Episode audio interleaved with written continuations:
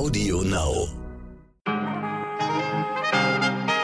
Guten Morgen, liebe Zuhörerinnen. Heute ist Donnerstag, der 6. Januar. Ich bin Michel Abdullahi und hier ist für Sie heute wichtig mit unserer langen Version.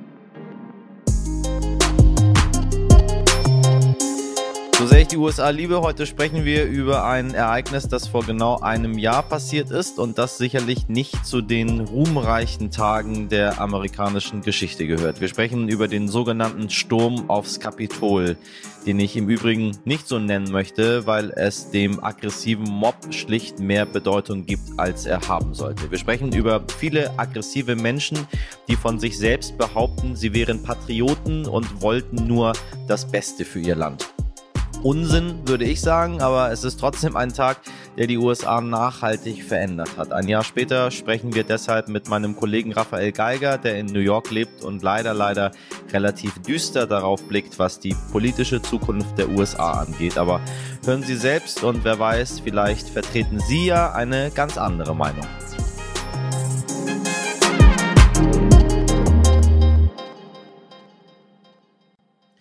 Zuerst für Sie das Wichtigste in aller Kürze. Beschlossen, die GesundheitsministerInnen der 16 Bundesländer haben sich beim Gipfel gestern Abend darauf verständigt, die Quarantäne zu verkürzen für Ungeimpfte von 14 auf 10 Tage und das auch nur mit einem PCR-Test. Für Geimpfte gilt eine Quarantäne von nur 7 Tagen. Am Ende reicht ein Antigentest. Wer in einem systemrelevanten Beruf arbeitet, darf nach 5 Tagen die Isolation beenden. Diese Verkürzung der Quarantäne sei gar nicht so gefährlich, da besonders Omikron-Infizierte weniger lange ansteckend sind, sagte Bundesgesundheitsminister Lauterbach. Geeinigt, die Wahl von Frank-Walter Steinmeier als Bundespräsident ist nun so gut wie sicher, da auch die Union den Kandidaten unterstützt.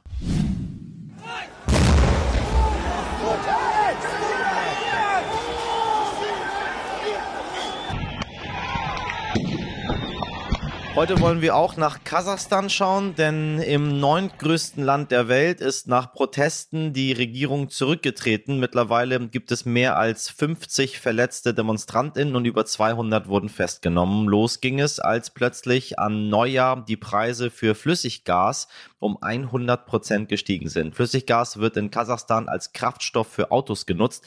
Die autoritäre Regierung wollte ursprünglich die Subventionen für das Gas beenden. Obwohl die Preise nun wieder wieder gesenkt wurden, hält der Protest weiter an. In Almaty, der ehemaligen Hauptstadt, brannten die Gebäude der Staatsanwaltschaft und die Präsidentenresidenz der Stadt. Auch hatten DemonstrantInnen Geschäfte geplündert und Polizeifahrzeuge angezündet. Doch die Wut der BürgerInnen richtet sich nicht nur gegen die gestiegenen Preise fürs Gas, sondern auch für Lebensmittel und alle anderen Produkte. Der Wert der landeseigenen Währung, der Tenge, ist stark gefallen. Heute ist er nur 0,2 Cent wert und die Menschen rufen immer wieder weg mit dem alten Mann. Damit meinen sie den langjährigen Präsidenten Präsidenten Nursultan Nazarbayev, nach dem übrigens auch die neue Hauptstadt benannt wurde. Zwar ist Nazarbayev seit 2019 nicht mehr Präsident des Landes, doch als Parteichef und Chef des Sicherheitsrates hat er auch im Hintergrund immer noch sehr viel Macht. ExpertInnen gehen davon aus, dass die Proteste noch lange andauern werden, denn der Rücktritt der Regierung ist noch lange kein echter Wandel. Eine Meldung, die viele von uns wohl kaum überraschen wird. Die Pünktlichkeit der Deutschen Bahn ist im Jahr 2021 deutlich zurückgegangen. Im Schnitt kamen nur etwa 75 Prozent der ICE und IC-Züge pünktlich am Ziel an und damit deutlich weniger als noch im Jahr davor, meldete die Deutsche Bahn. Im Jahre 2020, dem ersten Corona-Jahr, hatte die Pünktlichkeit bei knapp 82 Prozent gelegen und damit so hoch wie seit 15 Jahren nicht. Nun liegt die Bahn wieder auf dem niedrigen Niveau der Vor-Corona Corona-Jahre und ist damit weit entfernt von langfristigen Zielen. Übrigens, ein Zug landet erst als verspätet in der Statistik, wenn er mehr als sechs Minuten zu spät am Ziel ankommt. Aus der Rubrik Neues aus dem Vatikan. Papst Franziskus meldet sich mal wieder zu Wort, nachdem er erst vor wenigen Tagen Tipps für Eheleben gegeben hat, kritisiert er dieses Mal kinderlose Paare. Hunde und Katzen nehmen den Platz der Kinder ein sagt der 85-Jährige am Mittwoch vor Gläubigen. Und weiter, wer in der Welt lebt und heiratet, muss daran denken, Kinder zu haben, so der Papst. Ja, nun, liebe Podcast-Community, wissen Sie, was zu tun ist. Machen Sie den Papst glücklich und bekommen Sie ganz, ganz viele Kinder. Und wer welche hat, der darf nun ruhig noch nachlegen. Oder auch nicht. Manchmal frage ich mich, was das alles soll, was der Papst da sagt und warum. Weil eigentlich sagt er auch ganz gute Sachen, aber dann schießt er sich damit immer wieder ab und zu mal so, so ein kleines bisschen ins Aus. Hat Gott uns nicht so geschaffen, dass wir machen können und sollen, was wir wollen? Sind wir nicht alle irgendwo auch Gottes Stimme, heiliger Vater? Nun muss ich doch nochmal zu ernsten Themen zurückkehren. Die Bundesregierung hat vor einiger Zeit unter anderem eine Million Dosen des Medikaments Paxlovid gekauft. Das soll schwere Corona-Verläufe abmildern. Tja, was bedeutet das nun für uns alle? Hab ich nicht nur mich, sondern auch meine Kollegin, die Wissenschaftsredakteurin Nicole Simon gefragt, kann eine Tablette nun also die Alternative zum Impfen sein? Nein, eine Alternative zum Impfen sind Medikamente eigentlich nie, weil nicht so gut, so sicher und vor allen Dingen so nachhaltig schützt wie eine Impfung. Dazu kommt, dass es für alle Medikamente, die jetzt gerade eine Rolle spielen, ähm, bestimmte Zeitfenster gibt, in denen sie wirken. Und wenn man die verpasst, hat man ein Problem. Und wenn man Pech hat, eben auch ein tödliches. Daher kann man wirklich nur immer wieder dazu aufrufen, sich impfen zu lassen. Die entwickelten Medikamente können aber trotzdem eine sehr wichtige Hilfe im Kampf gegen dieses Virus sein. Denn neben den noch ungeimpften gibt es eben auch die, deren Immunschutz auch nach einer Impfung nicht groß genug ist, um das Virus tatsächlich zu bekämpfen oder deren Impfschutz schon verblasst ist. Und für diese Gruppen könnten die unterschiedlichen Medikamente tatsächlich Lebensretter sein, aber eben auch nicht für alle. Und wie wirken diese Medikamente? Also zuerst mal muss man sagen, dass wir leider gar nicht so viel Auswahl haben an unterschiedlichen Medikamenten. Wir haben die monoklonalen Antikörper, die im Grunde genommen sowas wie nachgebaute menschliche Antikörper sind und ähm, das Virus abfangen können im Körper. Und die können tatsächlich, wenn man sie ganz, ganz früh gibt, einen Großteil der schweren Infektionen verhindern. Allerdings müssen die per Infusion gegeben werden.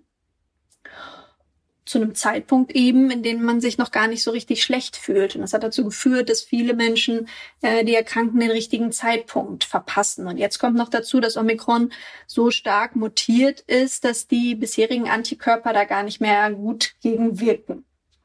Dann gibt es diese zwei neuen Medikamente, die seit Dezember eingekauft worden sind.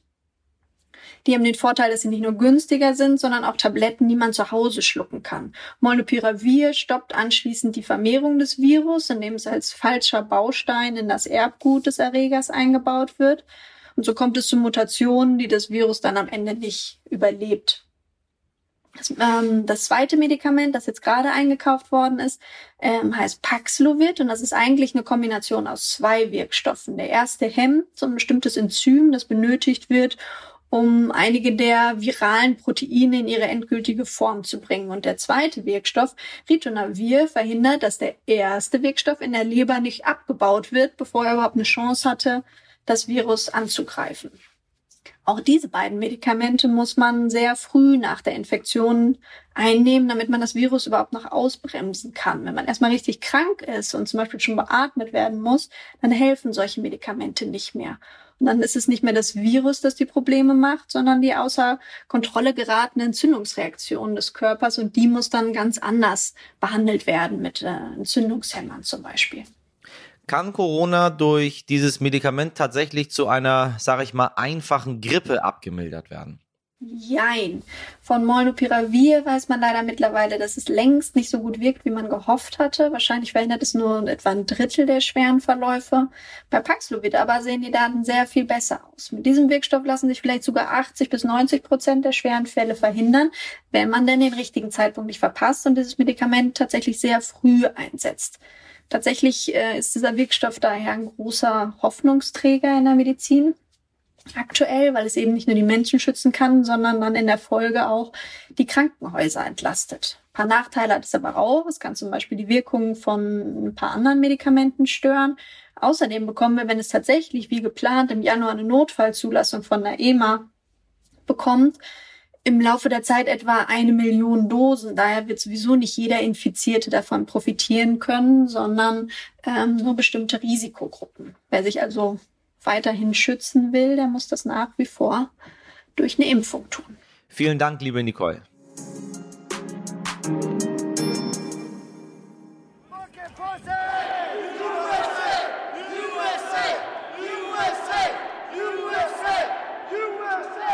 Es ist der Morgen des 6. Januar 2021. Der damalige US-Präsident Donald Trump spricht vor dem Weißen Haus beim sogenannten Save America March zu seinen AnhängerInnen. Es fallen Sätze wie wir werden zum Kapitol gehen und unsere tapferen Senatoren und Kongressabgeordneten anfeuern und wir werden wahrscheinlich einigen von ihnen nicht so sehr zujubeln.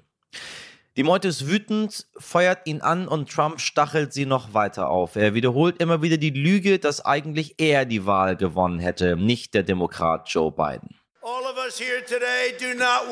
Wir alle hier werden nicht akzeptieren, dass uns der Sieg gestohlen wird von den radikal linken Demokraten und von den Fake News. Wir werden niemals aufgeben und niemals zustimmen, das werden wir nicht tun.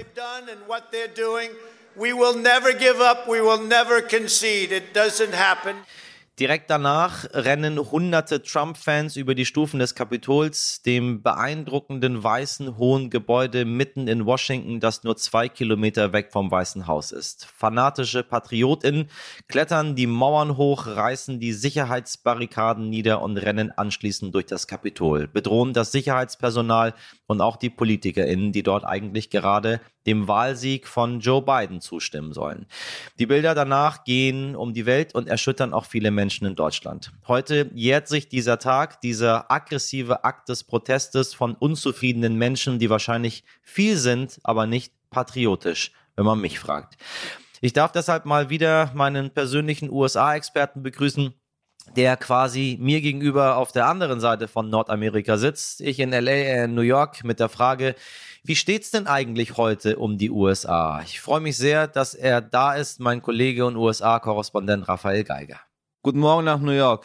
Guten Morgen nach LA, guten Morgen, Michelle. Wie geht's dir, Raphael? Wie ist euer Klima? Nicht so gut wie bei mir, ne? Hahaha. Ha, ha. Das ist überhaupt nicht so gut wie bei dir. Es ist äh, gerade angefangen zu schneien. Das ist Oha. total fies. Ja, so, so erinnere ich den Januar auch noch. Viele Jahre war der so. Aber jetzt ist der Januar irgendwie mit sehr viel Sonne verbunden. Ich glaube, ich fahre gleich zum Strand. ja, bleib doch noch eine Weile da, wo du bist. so, wir haben, ähm, wir haben ein sehr ernstes Thema äh, heute zu besprechen. Ähm, jetzt nur sind wir beide hier in den USA. Ähm, du beschäftigst dich seit über einem, einem Jahr intensiv mit dem Thema. Ähm, ich habe mal so ein bisschen hier rumgehorcht und so, so richtig viel bei den Menschen zu holen war da nicht. Ich weiß gar nicht, wie die Stimmung auf der anderen Seite der USA ist, aber vor einem Jahr am 6.1. hat ein aufgestachelter Mob durch Donald Trump in Washington das Kapitol gestürmt. Wirkt sehr, sehr weit zurück, ist es aber gar nicht. Ähm, wie erinnern sich die Amerikaner an diesen Tag heute? Also ich glaube, die Stimmung, ich weiß nicht, wie du das wahrnimmst, aber die Stimmung insgesamt hier im Land ist so ein bisschen wie Groundhog Day, ne? täglich grüßt das Murmeltier so ein bisschen. Also man, man hat das Gefühl, äh, die Covid-Zahlen sind gerade so hoch, wie sie noch nie waren tatsächlich. Über ja, 400.000 ja. Fälle jeden Tag. Äh, vor allem hier in New York auch gerade. Äh, Riesenanstieg. Ich glaube, für sechs oder für siebenfach haben sich die Zahlen in den letzten zwei Wochen. Ähm, und dazu natürlich, wie du sagst, jetzt gerade die Erinnerung an ein Jahr Sturm aufs Kapitol. Äh, man hat so das Gefühl, man ist in so einer Zeitkapsel ein bisschen gefangen. Ne? Also vor einem Jahr kam dann ja nach dem Sturm aufs Kapitol, zumindest zwei Wochen später, war die Amtseinführung von Joe Biden und ähm, das ging ja auch sehr gut los mit seiner Präsidentschaft und man hat das Gefühl, na, vielleicht gibt es doch so einen Aufbruch, vielleicht gibt es doch eine Chance, die ganzen Trump-Jahre so hinter sich zu lassen. Und jetzt hat man das alles eigentlich gleich wieder, was man vor einem Jahr hatte, Covid und dazu die Erinnerung an das, was eben in Wahrheit doch nie vorbei war, nämlich die Begeisterung für Donald Trump. Ähm, er könnte zurückkommen. Äh, selbst wenn er nicht zurückkommt, ähm, ist sein ganzes Gedankengut ja überhaupt nicht weg. Die Republikaner, seine Partei, haben sich nie von ihm distanziert in Wahrheit, haben sich eigentlich direkt nach diesem 6. Januar, also direkt am 7. Januar vor einem Jahr, dazu entschlossen, diesen Tag ja ins Gegenteil umzukehren, zu sagen, dass das war nichts Schlimmes, sondern das war in, in, Wahrheit was, worauf wir stolz sind. Die, die Leute, die am 6. Januar am Kapitol waren, werden von vielen als politische Gefangene, wenn sie im Gefängnis sitzen, bezeichnet oder als Patrioten. Ja. Also das, was damals passiert ist, hat sich im Grunde nur noch verfestigt, zumindest auf der einen Seite des Landes. Ähm, nun gibt es zu Weihnachten äh, auf Instagram mittlerweile immer sehr bizarre Fotos. Wir können in Deutschland von unseren Fußballspielern da ein Lied singen. In den USA gab es aber Fotos, die nicht nur bizarr sind, sondern irgendwo auch gefährlich wirken, nämlich von vielen Republikanern, die mit ihren Familien vor einem Weihnachtsbaum standen, allerdings mit einer Waffe in der Hand. Was sagt uns das? Es gab ja vor kurzem auch das Urteil im Fall Kyle Rittenhouse. Ich weiß nicht, ob du das äh, mitbekommen hast. Das war ja dieser junge Typ. Äh, ich glaube, er war 17 Jahre alt, als er im Sommer 2020 nach einer Demo in, in Kenosha, nördlich von Chicago, zwei Menschen äh, yeah. erschossen hat. Und er wurde freigesprochen, weil das angeblich Notwehr gewesen sei. Was jetzt nach dem Urteil mit Kyle Rittenhouse passiert ist, ähm, erzählt eigentlich sehr viel über das Land oder vor allem über die Republikanische Partei, nämlich er wird eigentlich als Held gefeiert. Also er ist niemand, der was getan hat, was entweder ein Verbrechen war oder aber äh, sehr schlimm war. Äh, Im Gegenteil, er wird als amerikanischer Held dargestellt, der von seinem Recht auf Waffenbesitz Gebrauch gemacht hat und sich selbst verteidigt hat. Er war jetzt sogar bei einer Veranstaltung eingeladen von, von einem republikanischen Think Tank und viele republikanische Abgeordnete haben ihm sogar ein Praktikum äh, angeboten im Parlament. Also diese, diese Bezug äh, zu den Waffen, was du auch erzählt hast mit, äh, mit den Bildern vorm, vorm Weihnachtsbaum auf Instagram, das ist was, was glaube ich sehr viel darüber erzählt, dass sich eine Hälfte dieses Landes, also die, die Trump-Anhänger dieses Landes, militarisieren und immer weiter radikalisieren und sich im Grunde ja in einem nicht endenden Kampf sehen, ja, äh, einem Kampf, der letztes Jahr mit Trumps Niederlage erstmal verloren gegangen ist, aber der in Wahrheit äh, noch weitergeht und den sie wieder aufnehmen wollen. Die der Meinung sind, dass man um Amerika im Moment kämpfen muss, weil aus ihrer Sicht das Land sonst verloren sei, verloren an die Linken, Sozialisten, wie auch immer die das nennen wollen. Diese Strömung, die sich immer, immer weiter radikalisiert, ja, die ist im Grunde nicht aufzuhalten. So muss man das im Moment leider sehen. Da gibt es leider kaum irgendwie Grund für Optimismus. Deine große Geschichte erscheint jetzt im Stern. Du hast einen, einen Mann begleitet, ein Jahr lang, ähm, der damals beim Sturm auf das Kapitol mit dabei war und jetzt im Gefängnis sitzt. Was ist da genau passiert? Wie hast du den gefunden überhaupt? Also die Geschichte begann so, dass sein, sein Sohn, der relativ links ist, Demokrat ist, im Gegensatz zu seinem Vater, ihn beim FBI gemeldet hat und ähm, die Medien darauf auf die Geschichte, ja, der, der, der hat es getan, weil er ähm, der Meinung war, dass sein, dass die Geschichte seines Vaters kein gutes Ende nimmt, dass der sich immer weiter hineinsteigert in diesen Trump-Wahn, sich, äh, weil er glaubt, dass der Strom abgestellt wird, um, um Trumps Wahlsieg zu stehlen, äh, bestellt er sich auf Amazon 15 Benzinkanister und so weiter. Also ähm, der immer weiter hineingleitet in diese Paranoia und in diese Trump-Geschichte. Und der Sohn hat sich gesagt, ich muss jetzt ausblenden, dass er mein Vater ist und was Radikales tun, nämlich die Website des FBI aufrufen und äh, dem FBI einen Hinweis geben, da passiert was Gefährliches in meinem Wohnzimmer. Heftig. Und das war vor dem 6. Januar. Das war ein paar Wochen vor dem 6. Januar und dann fuhr der Vater dort eben hin und es dauerte nach dem 6. Januar dann nur noch zehn Tage, bis das FBI nachts das Haus gestürmt hat und den Vater verhaftet hat, weil sie auch schon den Hinweis des Sohnes hatten und äh, den Vater dann sehr schnell verhaftet haben. Der Sohn wurde dann als Held gefeiert vom Liberalen, also vom linken Amerika, war auf CNN bei Chris Cuomo, großes Interview.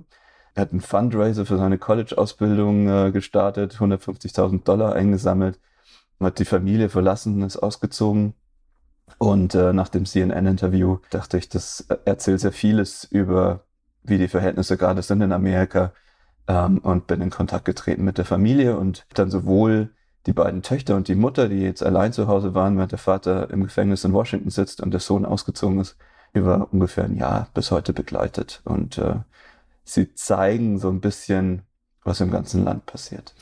Jetzt, ähm, äh, ohne die Geschichte vorwegzunehmen, ähm, ich, ich finde ja, einige Sachen sind gelesen immer ein bisschen anders, als wenn man sie so erzählt, weil man sich als Journalist ja sehr viele Gedanken macht darüber, was man da für Sätze schreibt und wie man sie rüberbringen möchte. Aber was ist die, was ist, was ist die Quintessenz draus? Was ist ein Jahr später jetzt? Wie geht's, wie geht's den Menschen? Wie geht's dieser Familie? Also ich meine, die, diese Familie ist ja jetzt auseinandergerissen, mehr geht ja nicht. Das stimmt. Ich, die Familie ähm, hat im Gegensatz zum ganzen Land vielleicht den Vorteil, dass sie sich versöhnen wollen. Sowohl äh, der Vater als auch der Sohn. Ich habe auch mit dem Vater schriftlich ein Interview geführt aus der Zelle heraus. Alle sagen, wir, wir wollen gerne wieder äh, irgendwann zusammenkommen und wieder eine richtige Familie sein. Äh, wir wollen es überwinden. Die Mutter sagt, ich will wieder irgendwann normale Weihnachten feiern, ja, mit, mit allen zusammen. Diesen Vorteil, wenn man so will, äh, diesen, dieses Konkrete, das hat das Land im ganzen Jahr nicht. Niemand, der an Trump glaubt, der meint, dass Trump im Recht ist und dass er im Recht ist, an Trump zu glauben, wird sich überzeugen lassen. Es ist sehr schwer, an Leute ranzukommen, die einmal glauben, dass Trump, ja, dass Trump eben in Wahrheit gewonnen ja. hat. Wenn man das einmal glaubt, ja, wenn man diese Lüge einmal glaubt ähm, und wenn man sich selbst für einen vernünftigen Menschen hält, dann sind ja die anderen die, die im Unrecht sind. Wieso sollte man sich dann einfach, weil Biden jetzt einen relativ guten Job gemacht hat im ersten Jahr, davon überzeugen lassen, dass Biden vielleicht doch der richtige Präsident ist? Also ich glaube, dass es tatsächlich erst der Anfang ist, ja, was wir erleben. Also ähm, es wird Richtung 2024 zur nächsten Präsidentschaftswahl sich wahrscheinlich noch weiter zuspitzen. Auch die Familie im Kleinen übrigens, ähm, die ich begleitet habe, auch die Mutter, die eigentlich eher, die auch, auch ja, konservativ Republikanerin war, aber die hat sich auch von der moderaten Republikanerin entwickelt hin zu, würde nicht sagen Verschwörungstheorien, aber sie ist schon äh, radikaler geworden im Laufe dieses Jahres nach dem 6. Januar, während der Mann im Gefängnis saß. Und der Sohn, der sich entfernt hat von der Familie, ist noch linker geworden, noch progressiver geworden. Also man kann auch im Kleinen sehen, dass sich die Dinge in diesem Jahr seit dem 6. Januar nicht verbessert haben, sondern dass sich die Fronten eher noch verhärtet haben oder dass die Leute sich eher noch weiter voneinander entfernt haben und dass sie einfach noch keinen Weg gefunden haben, miteinander ins Gespräch zu kommen. Ich würde gerne noch über ein Thema mit dir das ansprechen, weil ich das jetzt selber hier im, immer, wenn ich am Supermarkt an der Kasse stand, so ein bisschen beobachtet habe. Ich lese ja gerne Klatschblätter oder zumindest die Titel, die da oben draufstehen, weil ich finde, die geben einem so ein bisschen ein Gefühl, was so im, im Land los ist und wofür sich die Menschen interessieren. Ähm, da war sehr viel äh, äh, Biden ist gestürzt, äh, Biden ist er vielleicht schon dement, Biden zittert und so weiter und so weiter. Also das war Thema. Und eine Sache, die ich gesehen habe, immer wieder eine ganz sonderbare Unzufriedenheit mit Kamala Harris. Also, das waren irgendwie so ganz komische Dinge, die über sie dort standen. Das habe ich irgendwie nicht so zusammenbringen können. Auf der anderen Seite habe ich gelesen, dass es noch nie einen Vice President in den USA gab, der so große Chancen hat, Präsident oder Präsidentin in dem Fall zu werden wie sie. Aber man ist auch irgendwie unzufrieden mit ihr. Und dann kommt Trump dazu in, in drei Jahren wieder. Also weißt du, diese, diese Lage finde ich irgendwie unglaublich interessant. Und äh, du weißt ja, ähm, unser liebes Deutschland interessiert sich sehr für Donald Trump. Viel mehr als für alles andere auf der Welt. Also, was können wir darüber sagen? Wird es äh, bei der nächsten Präsidentschaftswahl auf einen Kampf zwischen Harris, die irgendwie ein bisschen unbeliebt wird, und Trump kommen und dann wird Trump gewinnen oder macht Biden weiter, obwohl er gestürzt ist und so alt ist? Äh, oder wird Trump einfach gewinnen oder werden die Republikaner irgendjemanden aus dem Hut zaubern? Du siehst sehr viele Fragen über Fragen. Da brauche ich jemanden, der mir das einordnet. Also ich suche mir mal eine Frage aus. also ich glaube, ähm, in Wahrheit ist die Präsidentschaftswahl noch insofern weit weg, weil es noch eine Wahl vorher gibt, äh, nämlich die Zwischenwahlen im, im Herbst diesen Jahres. Im, im November wird, äh, wird das Repräsentantenhaus neu gewählt, wie alle zwei Jahre, und ein Drittel der Senatoren. Und gibt sehr viele Menschen, die hier davon ausgehen, dass die Republikaner die Mehrheit in beiden Kammern wiedergewinnen werden. Was insofern katastrophal wäre, dann müsste Biden irgendwie sehen, dass er bis November so viel von seiner Agenda durchkriegt, weil er die restlichen zwei Jahre seiner Präsidentschaft gar keine Mehrheit mehr hätte. Was aber nicht ungewöhnlich ist, ne? Clinton hatte das ja damals auch, also viele Präsidenten haben das ja, genau. dass sie zu den Midterms plötzlich äh, beide Häuser verlieren. Absolut, das ist, glaube ich, auch so, das ist im Grunde auch so angelegt, deswegen wird das Repräsentantenhaus auch alle zwei Jahre gewählt. Es soll einfach die, die Stimmung im Land wiedergeben und ja, die Stimmung aus diesem großen, weiten Land nach Washington spülen. Was jetzt so als Besonderheit auf uns zukommt, ist, dass die Frage ist, ob es überhaupt noch sowas wie ordentliche freie, freie Wahlen in diesem Land geben kann. Das ist überhaupt nicht klar. Äh, die Republikaner haben sich inzwischen, muss man sagen, zu einer, ja, einer Art sektenartiger Trump-Organisation äh, verwandelt, die zwar Wahlen gewinnen will, offiziell, die aber durchaus bereit ist, alles andere auch Irre. zu tun, um diese Wahlen zu gewinnen, was nicht demokratisch ist, nämlich ja. äh, was es früher schon gab, das sogenannte Gerrymandering, also dass man Wahlbezirke so verlegt, dass es der einen Partei, die in dem Staat regiert, also zum Beispiel Republikaner, dass es denen nützt, dass die Republikaner nicht so viele Stimmen brauchen, um am Ende mehr Abgeordnete in Washington zu haben.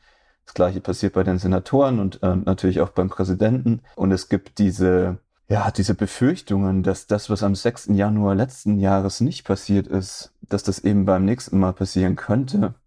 Nämlich, dass Trump oder wer auch immer dann der Präsidentschaftsbewerber der Republikaner ist, eine gewisse Zahl von Gouverneuren, republikanischen Gouverneuren aus den Staaten überzeugt, dass sie, auch wenn ihr Staat demokratisch abgestimmt hat, dass sie das einfach ignorieren, Verweis auf irgendwelche Verschwörungstheorien, angebliche Unregelmäßigkeiten bei der Wahl, die es gar nicht gegeben hat, und sagen, nein, unsere Wahlmänner äh, enthalten sich entweder der Stimme oder aber sie wählen den republikanischen Kandidaten. Also die, sie ignorieren einfach das demokratische Wahlergebnis. Das wäre durchaus möglich. Das hat es einfach noch nie gegeben, war immer völlig undenkbar. Aber es ist genau das, was Trump nach seiner Abwahl letztes Jahr gefordert hat und was damals die Partei noch nicht mitgemacht hat. Aber ob es beim nächsten Mal noch genügend anständige Republikaner gibt, die sich dem verwehren, das ist die große Frage. Also ähm, das ist so ein bisschen äh, das Doomsday-Szenario, ne? also der große Albtraum. Aber dieses Land ist so im Unrein mit sich selbst, dass ich es mir durchaus vorstellen kann, dass, dass es beim nächsten Mal, bei der nächsten Präsidentschaftswahl, äh, gar nicht darum geht, wer hat die meisten Stimmen, sondern wer bedroht im, im Zweifel in irgendeinem Wahlkreis einen Wahlhelfer und verhindert damit, dass irgendwelche Stimmen ausgezählt werden. Oder wer hat wie viele Richter am obersten Gerichtshof, ja? Also ähm, Dinge, die in Wahrheit nach der Wahl passieren und die nicht mehr demokratisch sind. Und ähm, das ist das, worauf wir uns, glaube ich, leider einstellen müssen, ist, dass die USA beim nächsten Mal keine richtig funktionierende Demokratie mehr sein könnten. Und dass Trump eventuell nochmal antritt. das ist äh, natürlich, ähm, das wird er erst nach den Zwischenwahlen im Herbst verkünden, aber es kann durchaus sein. Wir beobachten das Ganze für Sie weiter. Äh, ich beobachte das jetzt hier auch mal ein wenig, jetzt wo ich auch hier bin. Aus Kalifornien kann ich nur berichten, hier ist irgendwie alles, alles gut gerade. Ja. So, zumindest in Los Angeles. Die sind entspannt, die waren immer schon so. Also ich war sehr, sehr viel und oft schon hier. Sie sind alle ganz entspannt. Es gibt sehr viele Impfkampagnen, die ich beobachtet habe. Also Radio, Fernsehen. Äh, es wird auf eine auf eine unglaublich charmante freundliche amerikanische ähm, Art und Weise äh, darauf hingewiesen, dass man sich bitte impfen lassen soll. Ich war in der Kirche zu Weihnachten, dort hat die, ähm, die Pastorin auch auf eine unglaublich freundliche Art und Weise den Menschen gesagt, bitte lassen Sie sich impfen. Alle tragen ihre Masken ganz brav, egal wo man reingeht. Man zeigt seinen Impfausweis ja. vor. Es ist alles ganz ruhig und ganz freundlich und, und ja, so laid back, wie, wie die Kellys halt so sind. Aber das ist halt nicht Amerika. Wir reden von einem, von einem ganzen Kontinent, von einem riesigen Land mit sehr, sehr vielen Menschen. Das wäre wahrscheinlich alles ein bisschen anders, wenn ich ein bisschen mehr ins Landesinnere fahren würde, ne? Ja, es ist ja immer erstaunlich. Ich habe das auch festgestellt, äh, äh, als ich mal nach LA geflogen bin von von von hier von New York aus. Es sind ja fünf Stunden. Ne? Also ja. man weiß ja, dass die USA groß sind, aber ja, guck mal, ja. genau. Ja. Äh, so ist das, ne? Also von New York bist du eigentlich fast genauso schnell in Europa wie in LA. So groß ist dieses Land und äh, insofern ist das schön, dass es, dass man dann in Los Angeles einfach auf einem anderen Planeten ist. Vielleicht ist das auch, habe ich mir neulich gedacht, ein bisschen der Grund dafür, dass die Amerikaner viele Gefahren, die sich so irgendwo so zusammenbrauen, erstmal gar nicht so wirklich wahrnehmen oder ernst nehmen. Ne? Also äh, man kann in LA überhaupt nicht mitbekommen, dass sich irgendwo im Rust Belt, irgendwo in Pennsylvania oder in Ohio so ein Hass zusammenbraut, der vielleicht Donald Trump zum Präsidenten macht. Ja, das ist so weit weg. Oder auch, dass sich irgendwelche Covid-Wellen teilweise nur in einem Landesteil abspielt. Ja. ja. Man kann sich sehr auf, auf sich fokussieren und im Zweifel sich äh, separieren von dem, was im Rest des Landes passiert. Und vor allem, wenn man in Los Angeles ist, so wie du, da geht das besonders gut, glaube ich. So ein bisschen wie mit dem Wetter.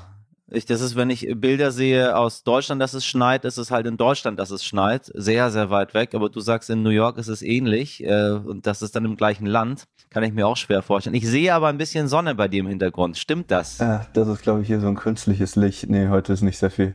Heute ist nicht sehr viel Sonne in New York. Dann schicke ich dir ein bisschen Sonne, mein Lieber. Und ich freue mich auf unser nächstes Gespräch. Pass auf dich auf. Ich dir auch viel Spaß noch in Los Angeles. Mach's gut. Danke. Heute nicht ich.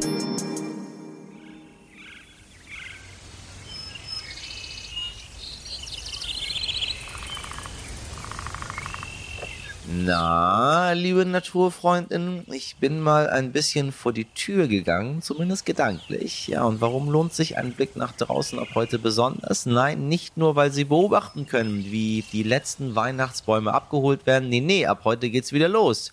Vögelzählen ist angesagt. Ja, noch bis Sonntag, den 9. Januar, dürfen Sie Ihre Ergebnisse dem Deutschen Naturschutzbund melden.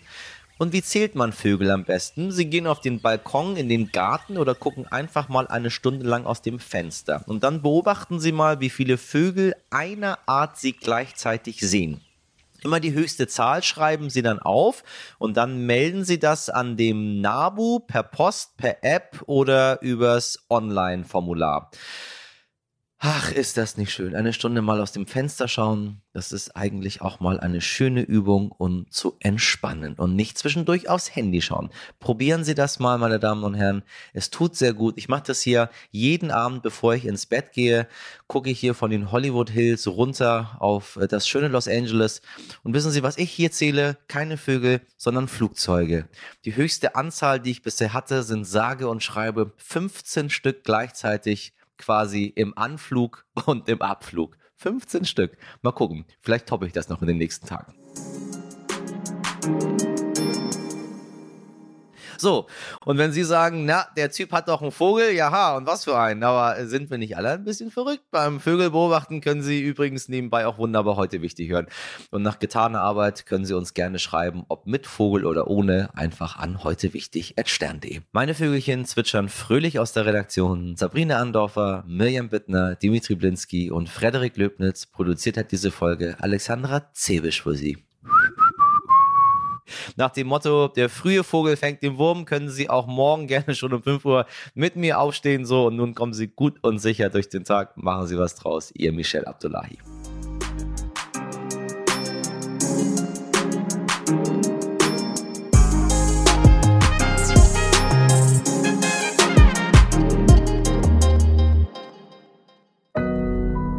Audio Now.